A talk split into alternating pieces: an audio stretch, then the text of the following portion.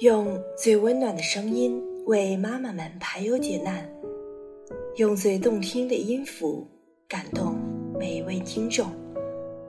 各位朋友，大家好，欢迎聆听妈妈 FM，更懂生活，更懂爱。我是小歪。今天要跟大家分享的这篇文章是来自于陶瓷兔子的《喜欢和需求才是坚持梦想的原动力》。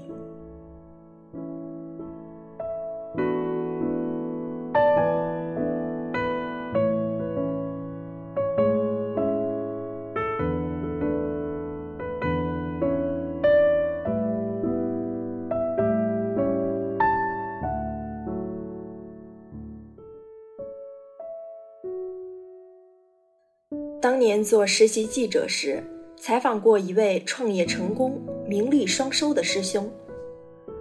采访比想象之中要顺利，原本预约了两个小时的采访，时间到了之后，他主动说：“你们要是不着急，就再留一会儿，等我开一个会，然后一起去吃个下午饭。”好久没听到学校的事了，感觉自己一下子又年轻了几岁。我们欣然应允。他离开之后，我和前辈在会客室里一边等着，一边整理采访稿。前辈一拍脑门问我：“你有没有觉得这个报道缺点什么？人家都知无不言，言无不尽了，还缺什么？”他逆袭的故事啊，成功的心路历程、奋斗史，得到的和放弃的，有关他个人的一切，鸡汤的、狗血的都行。晚饭茶过三巡之后，我鼓起勇气问出前辈教我的问题：“你这一路走来，有什么背后的故事可以分享的吗？”他挑挑眉：“你们这些孩子就是故事听得太多，以为照着别人的故事给自己打打鸡血就能成功了。”我语塞，倒是他看出我的尴尬，补充一句：“如果你答应不把它写进报道，我倒是不介意讲给你听。”刚毕业的时候，他进了一家小私企，虽然职位低、工资少，但好歹图个安稳。谁知道刚满一年，公司就因为收购失败，导致现金流短缺，员工每个月能领到的是只有平时三分之一的工资，以及一张签着老板名字的白条。他是在连续领了五个月白条的时候决定辞职的。父母亲戚朋友，所有人都在反对。让他下决心的是一个普通的午后，他女友工作的地方离家近，为了省钱，每天中午都会回家做饭，并给他送上一份，从不重样的两荤一素。在他的薪水陡然少了大半之后，依然没有任何变化。他在他营造的温柔错觉里，也一度以为自己还能撑得起一个家。直到有天，他忘了东西回去取，才发现他做给他吃的菜，就真的只有那么一点点。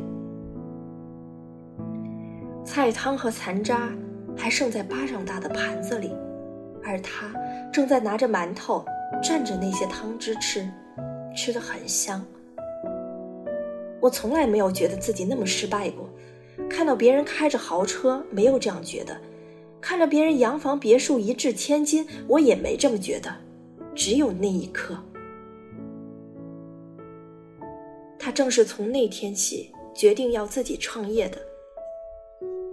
没想过有一天能做到盈利百万，只想让他过上能好好吃一顿晚饭的生活。没有启动资本，就舔着脸带着商业计划书去找好友、亲戚、同学借钱。被一次又一次质疑、拒绝，甚至辱骂。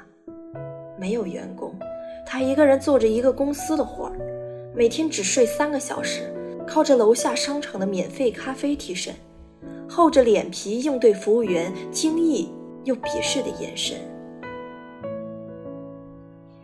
当年我拿着这么大一个水壶去接咖啡，做贼似的，连我自己都鄙视我自己。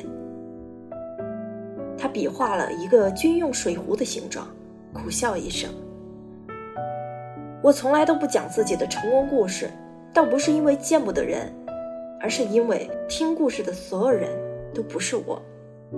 他这样说。光谈成功的光鲜时刻，自然是人人想要，可很少有人真的舍得让自己付出相应的代价。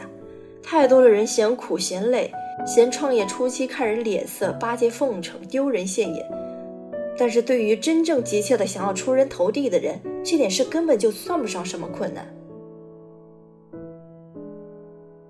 我们想要成功，想要博学，想要被喜欢，我们想要有很多的爱和很多的钱，至少我们以为我们是渴望的。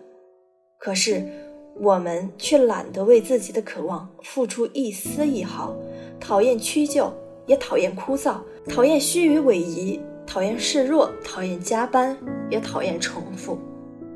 那些说着今天已经健身两小时了，吃块黑森林安抚一下自己吧的人，总是为自己丝毫没有下降的体重痛心疾首。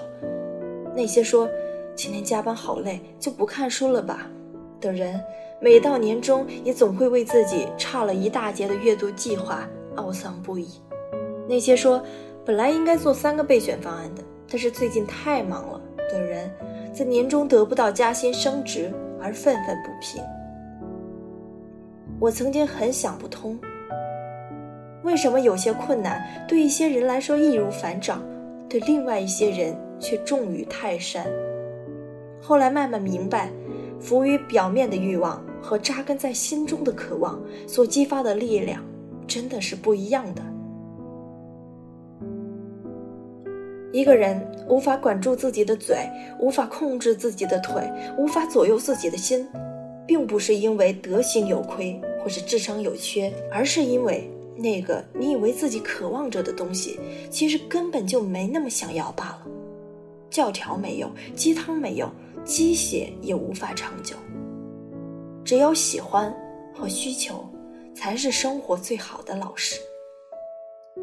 面对自己既不喜欢又不需要的事，是很难尽全力争取的。那努力只流于表面，像是跟生活的一场赌气；那坚持只浅尝辄止，像是对这无聊节奏的挑衅。决定做一件事情前，咬牙坚持着，把自己弄得辛苦又狼狈之前，不妨先问问自己吧：对于这件事，我到底是喜欢还是需要呢？喜欢到什么程度，又是生活中怎样的必要？我愿意为他放弃什么，又想通过他争取什么？欲戴皇冠，必承其重。生活比我们意想之外的公平，你愿意为他付出多大的代价，才有资格期冀多少回报？